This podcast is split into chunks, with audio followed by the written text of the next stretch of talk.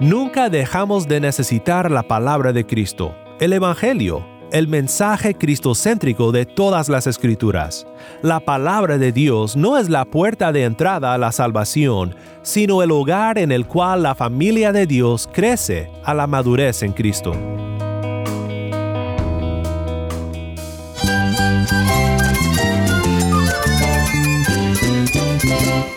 Cristo es la esperanza. Cristo es mi Señor y mi Salvador. Cristo ha transformado mi vida. Cristo es la viña. Separado de Él, nada puedes hacer. Cristo es el camino, la verdad y la vida. Jesús es mi todo. El único descanso, la única paz verdadera es con Jesucristo. Estás escuchando a El Faro de Redención, Cristo desde toda la Biblia para toda Cuba y para todo el mundo.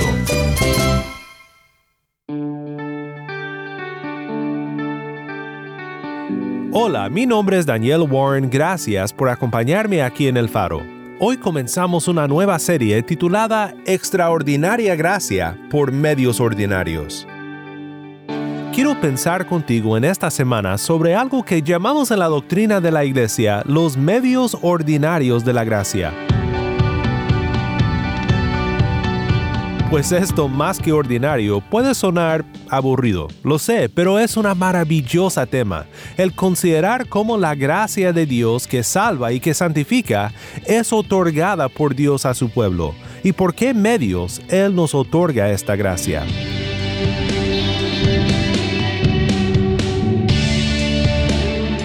Si tienes una Biblia, nuestro punto de partida será Hechos 2.42 Busca el pasaje ahora y quédate conmigo. El faro de redención comienza con Segunda de Timoteo, canta por gracia.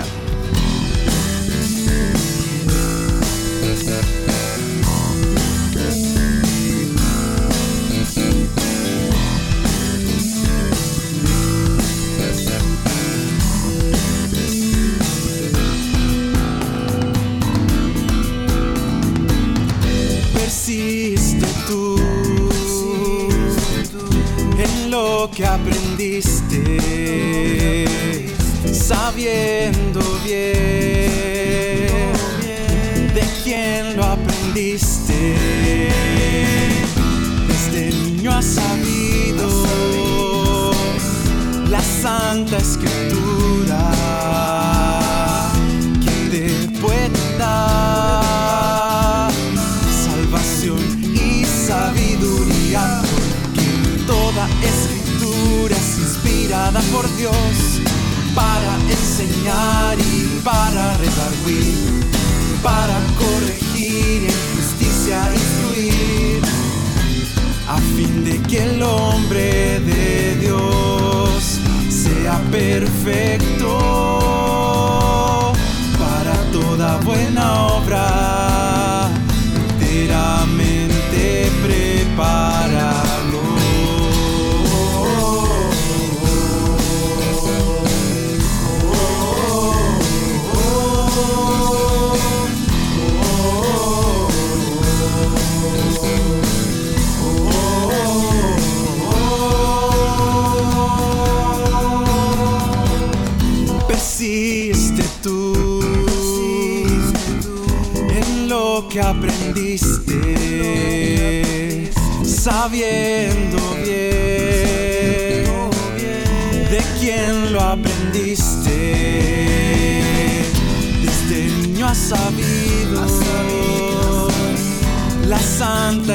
Escritura que te puede dar salvación y sabiduría porque toda escritura es inspirada por Dios para enseñar y para redarguir, para corregir, en justicia instruir, a fin de que el hombre perfecto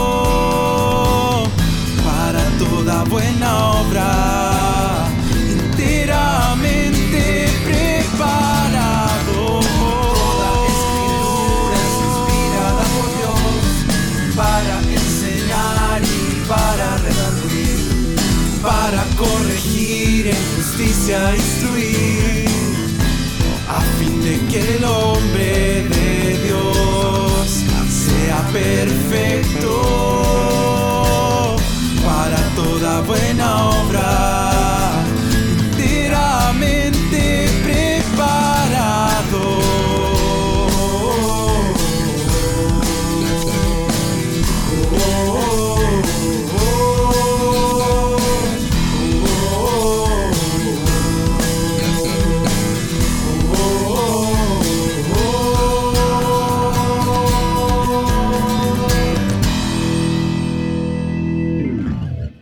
Segunda de Timoteo canta por gracia, mi nombre es Daniel Warren y esto es el faro de redención.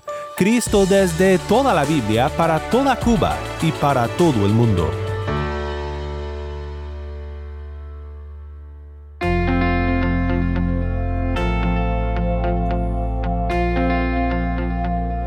Gracia es una palabra que usamos a menudo, una palabra profundamente bíblica, fundamental para nuestra fe. Gracia es el favor de Dios para con personas que no solo no lo merecen, sino que es su respuesta al demérito de personas pecadoras. Esta gracia la recibimos como don de Dios por medio de la fe. Pero ¿por qué medio o medios la recibimos? El término los medios ordinarios de la gracia es más común en algunas tradiciones cristianas que otras, pero hace una distinción muy importante. Hay muchas maneras en las que Dios nos bendice. En cada suspiro recibimos su bendición. Nuestro aliento es un misericordioso regalo de Dios. Cada amanecer que contemplamos con la vista que Dios nos dio es un testamento de su misericordia y su bondad para con sus criaturas. Pero cuando hablamos de la gracia como aquello por lo cual somos salvos, ¿cómo es que la recibimos? Esta distinción entre las multiformes bendiciones de Dios y los medios ordinarios de la gracia nos ayuda a recordar que Dios ha establecido medios por los cuales la gracia viene a nosotros. Aunque veremos varios textos de la palabra, nuestro punto de partida será Hechos 2.42, que dice de la siguiente manera. Y se dedicaban continuamente a las enseñanzas de los apóstoles, a la comunión, al partimiento del pan y a la oración.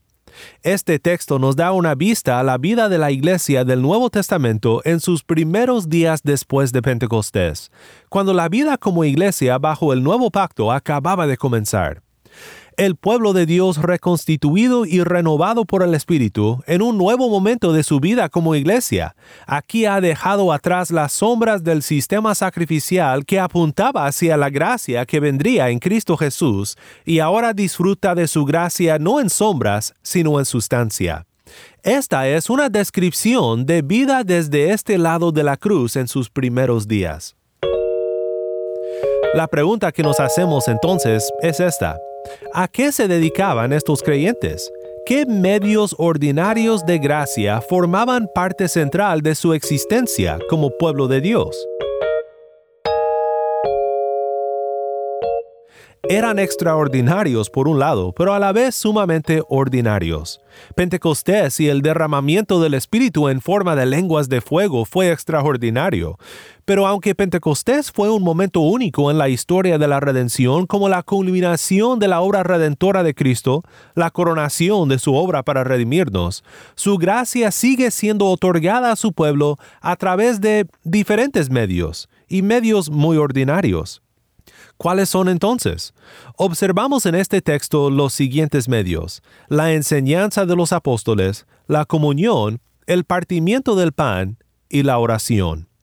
Creo que estos pueden ser resumidos como palabra, sacramento y oración. Si la palabra sacramento suena extraña a tus oídos evangélicos, no te preocupes porque hablaremos más de su significado pronto en esta serie. Pero por ahora quiero que pensemos juntos en cómo la palabra, la enseñanza de los apóstoles, es un medio ordinario de la gracia. Primero consideremos cómo la palabra es un medio ordinario de la gracia para la salvación. Podemos decir con certeza que la palabra es un medio de la gracia por cómo la palabra de Dios describe el efecto de la palabra en nuestras vidas. Segunda de Timoteo 3:15. Desde la niñez has sabido las sagradas escrituras, las cuales te pueden dar la sabiduría que lleva a la salvación mediante la fe en Cristo Jesús. Santiago 1:18. En el ejercicio de su voluntad, Él nos hizo nacer por la palabra de verdad, para que fuéramos las primicias de sus criaturas. Y cómo olvidarnos del pasaje clave sobre la palabra como un medio de gracia salvadora en Romanos 10:17. Así que la fe viene del oír, y el oír por la palabra de Cristo. No es cualquier palabra la que salva, es la palabra apostólica, la enseñanza apostólica, aquella que recibieron de su Señor como de primera importancia. Primera de Corintios 15, 1 al 8. Ahora les hago saber, hermanos, el Evangelio que les prediqué, el cual también ustedes recibieron, en el cual también están firmes, por el cual también son salvos si retienen la palabra que les prediqué, a no ser que hayan creído en vano. Porque yo les entregué en primer lugar lo mismo que recibí, que Cristo murió por nuestros pecados, conforme a las Escrituras, que fue sepultado y que resucitó al tercer día, conforme a las Escrituras, que se apareció a Cefas y después a los doce, luego se apareció a más de 500 hermanos a la vez, la mayoría de los cuales viven aún, pero algunos ya duermen. Después se apareció a Jacobo, luego a todos los apóstoles, y al último de todos, como a uno nacido fuera de tiempo, se me apareció también a mí. Esta es la palabra apostólica, el Evangelio de la gracia en Cristo Jesús.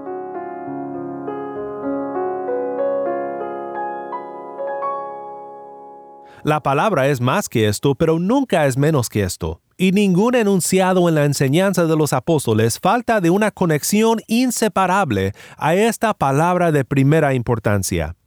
Pedro predicó en el primer sermón del nuevo pacto, en los versículos justo antes de nuestro texto, la culpabilidad de los judíos reunidos en Jerusalén por su complicidad en la crucifixión de Cristo, pero a la misma vez presenta esta misma crucifixión como la única manera de ser salvo. Solo en el nombre de Cristo y el crucificado pueden ser salvos los que por la fe se arrepienten y se aferran a Él. Vemos también en este sermón de Pedro cómo basa su sermón en textos del Antiguo Testamento, lo cual nos recuerda que no solo el Nuevo Testamento, sino todo el Antiguo Testamento también es la palabra de Dios que da la sabiduría que lleva a la salvación mediante la fe en Cristo Jesús.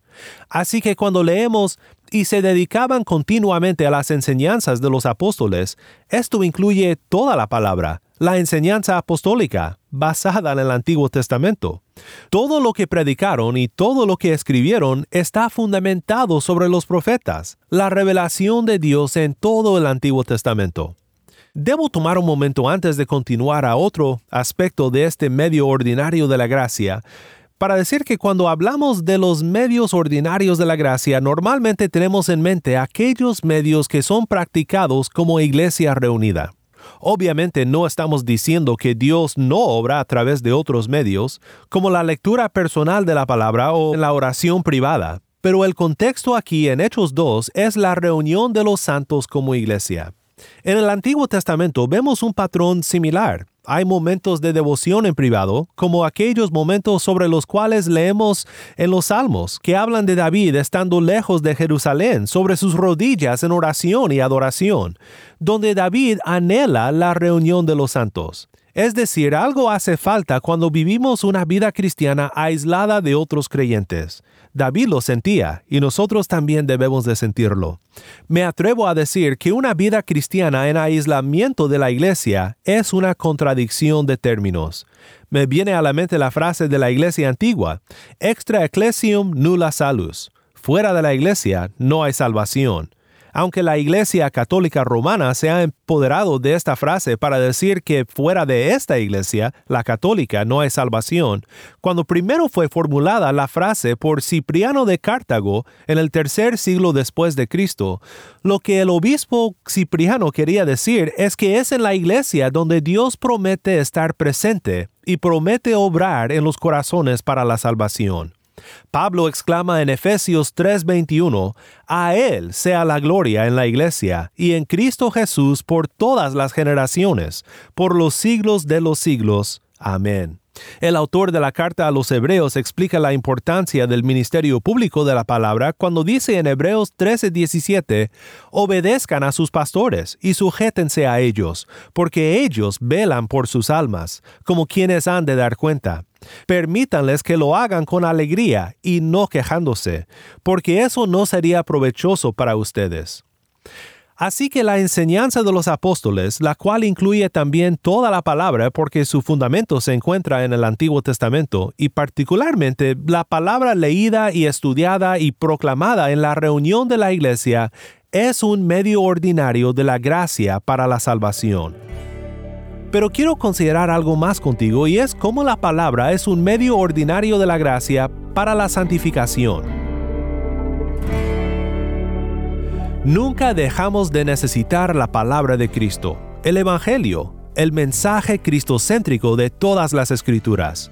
La palabra de Dios no es la puerta de entrada a la salvación, sino el hogar en el cual la familia de Dios crece a la madurez en Cristo. Pablo usa el ejemplo de un matrimonio para describir esta realidad.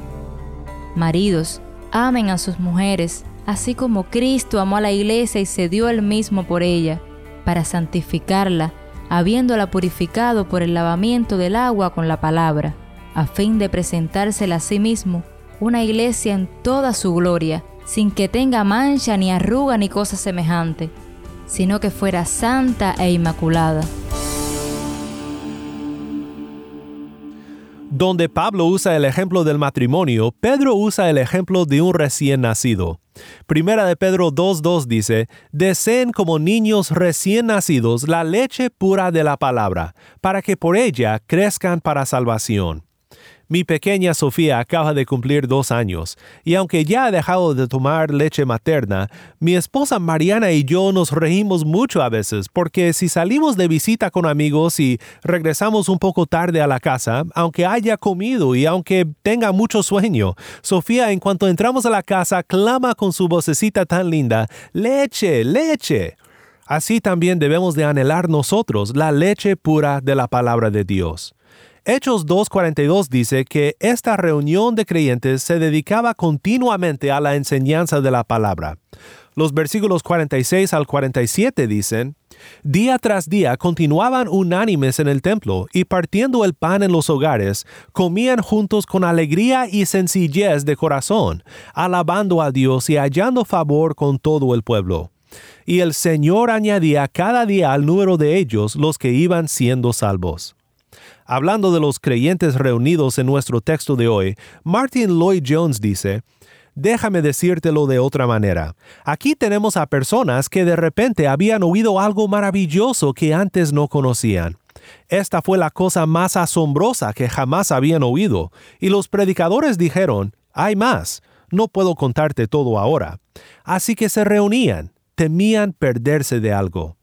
Mi hermano en Cristo, ¿anhelas así la leche pura de la palabra?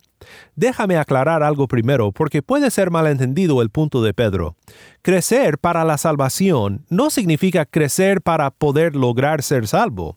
No, cuando Pedro habla de la salvación en este sentido, es en distinción de la justificación, un acto de la libre gracia de Dios que es una declaración final de nuestro estado justo y reconciliado con Dios.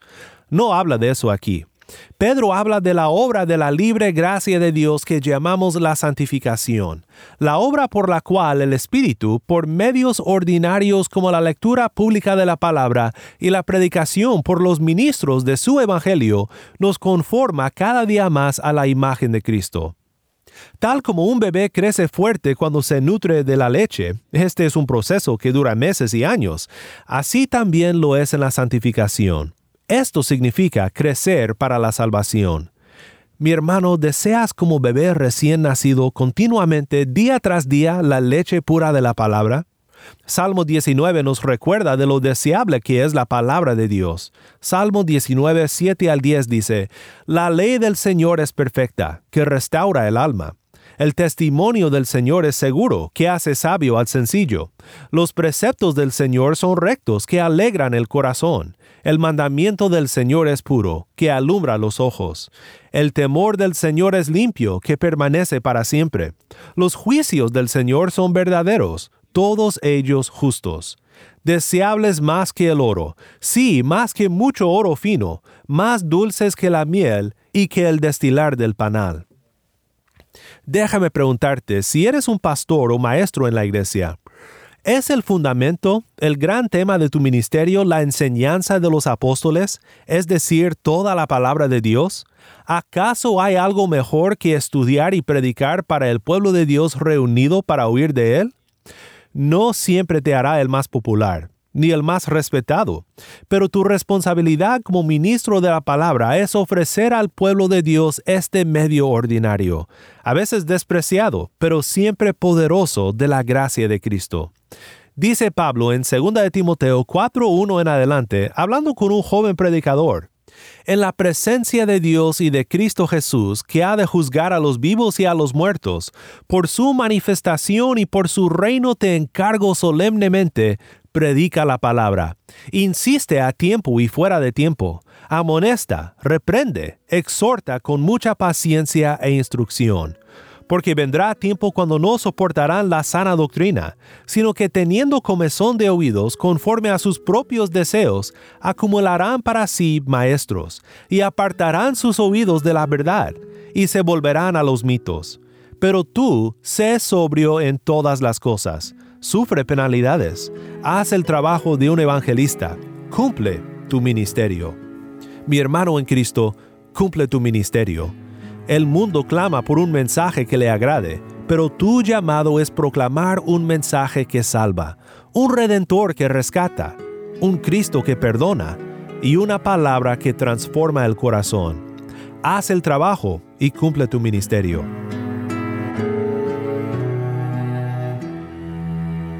Para terminar, regreso a Pedro en su primera carta, a su descripción de cómo la palabra de Dios nos otorga la gracia del nuevo nacimiento y una nueva vida. Puesto que en obediencia a la verdad ustedes han purificado sus almas para un amor sincero de hermanos, ámense unos a otros inentrañablemente, de corazón puro, pues han nacido de nuevo, no de una simiente corruptible, sino de una que es incorruptible es decir, mediante la palabra de Dios que vive y permanece. Porque toda carne es como la hierba, y toda su gloria como la flor de la hierba. Sécase la hierba, cáese la flor, pero la palabra del Señor permanece para siempre.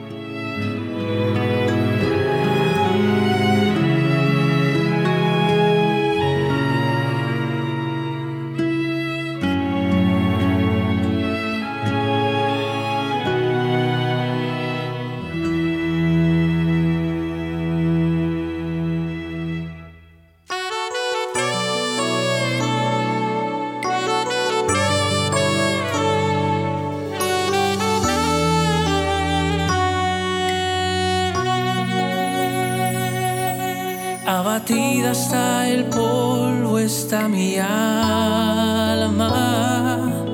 Vivifícame en tu palabra. Hazme entender el camino de tus mandamientos. Líbrame de la ansiedad.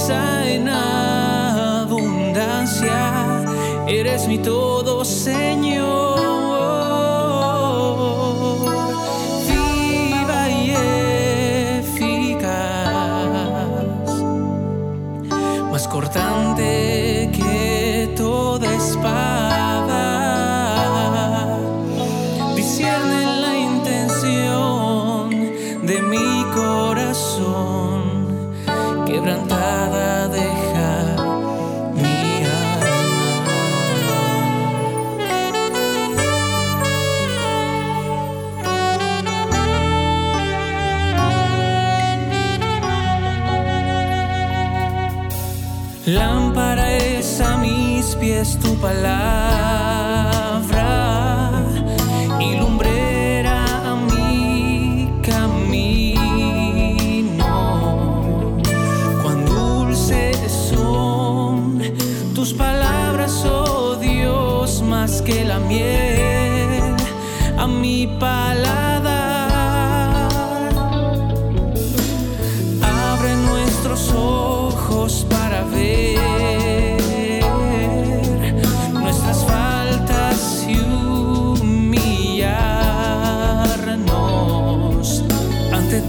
Señor. Santifícanos en tu palabra, pues tu palabra es verdad.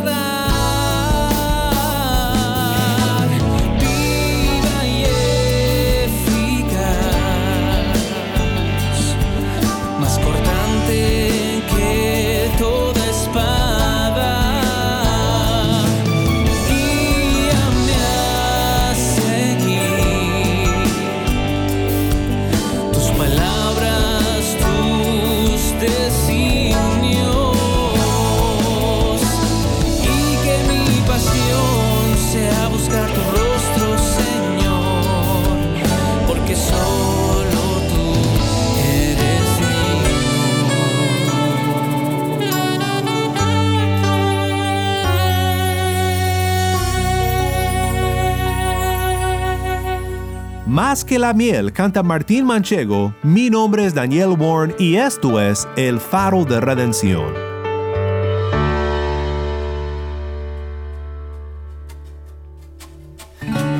Ha sido un gozo pensar contigo en el poder de la palabra y en cómo Cristo nos otorga su gracia por medio de la lectura pública y de la predicación de su palabra cuando nos reunimos a adorar juntos a nuestro Señor. Que nuestro Dios nos dé un profundo anhelo por su palabra.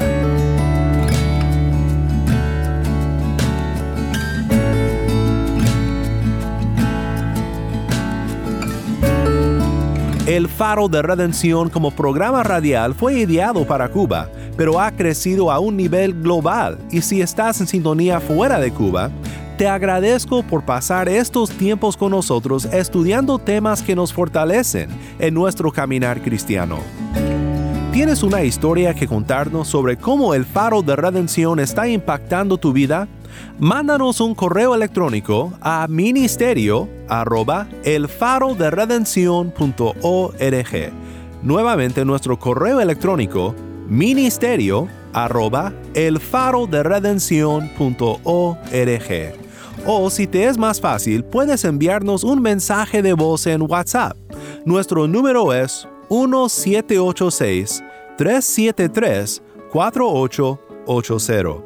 Nuevamente nuestro número de WhatsApp 1786-373-4880. Y no olvides que también nos puedes seguir en las redes sociales, en Facebook, Instagram y Twitter. Solo busca el faro de redención.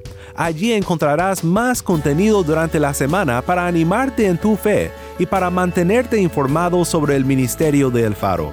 Para más información sobre este ministerio y sobre cómo tú puedes formar parte de nuestra misión, visita nuestra página web elfaroderedención.org. Mi nombre es Daniel Warren. Te invito a que me acompañes mañana en esta serie Extraordinaria Gracia por Medios Ordinarios. La luz de Cristo desde toda la Biblia para toda Cuba y para todo el mundo, aquí en el Faro de Redención.